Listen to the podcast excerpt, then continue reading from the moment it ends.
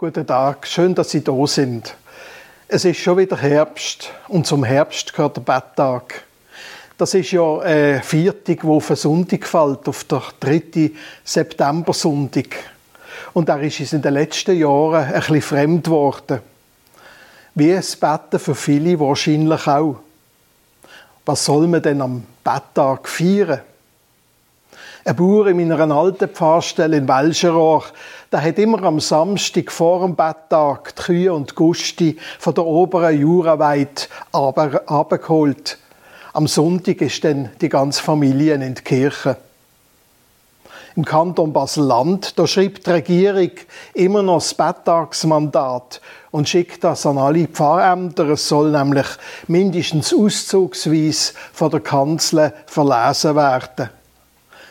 Es heißt diesmal so, ich habe es ein bisschen gekürzt, der eidgenössische Dankbuß- und Bettag ist so aktuell wie nie, denn er ruft uns Schweizerinnen und Schweizer auf zur Selbstbesinnung.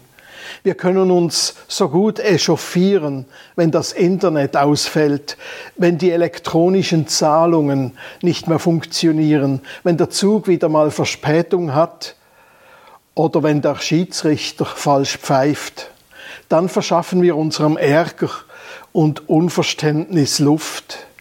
Dabei verfolgen wir aber am Internet und am Fernsehen aus sicherer Distanz Kriege, Krisen und Katastrophen.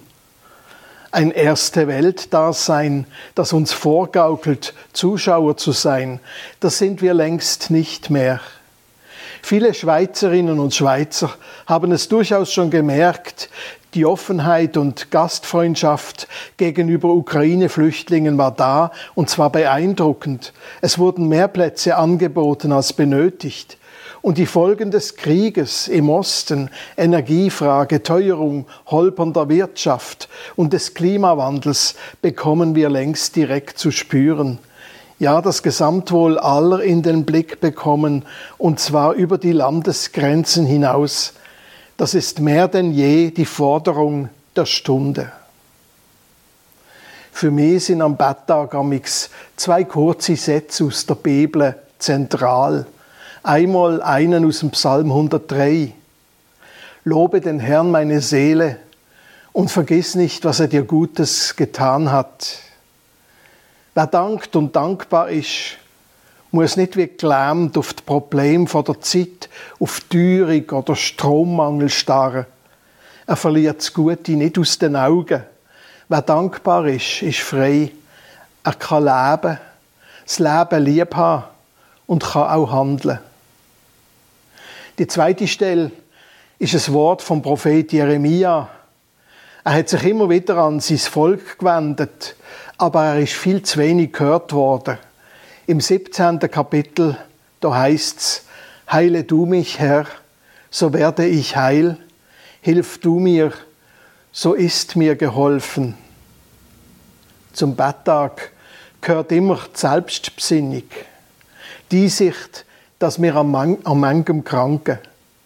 Zum Betttag gehört aber auch die Besinnung auf Gott, darauf, dass Gott uns heilen kann, dass er uns zeigt, was wir ändern müssen, was Zusammenleben heißt und dass im Guten wächst, was miteinander teilt wird. Heile du mich, Herr, so werde ich heil. Hilf du mir, so ist mir geholfen. Der Jeremia hat das an der Öffentlichkeit gesagt. Das ist keine Privatspiritualität. Die gibt's eigentlich gar nicht. Mit dem Ich meint der Jeremia sein ganze Volk Israel vielleicht sogar die Menschen und die Völker überhaupt.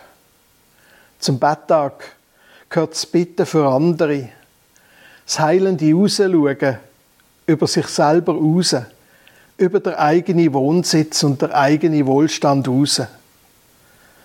Und daraus wächst dann Zuversicht. Jede Krise, jede Krise kann Gott in einen guten und gesunden Neuanfang verwandeln. Ich wünsche Ihnen alles Gute.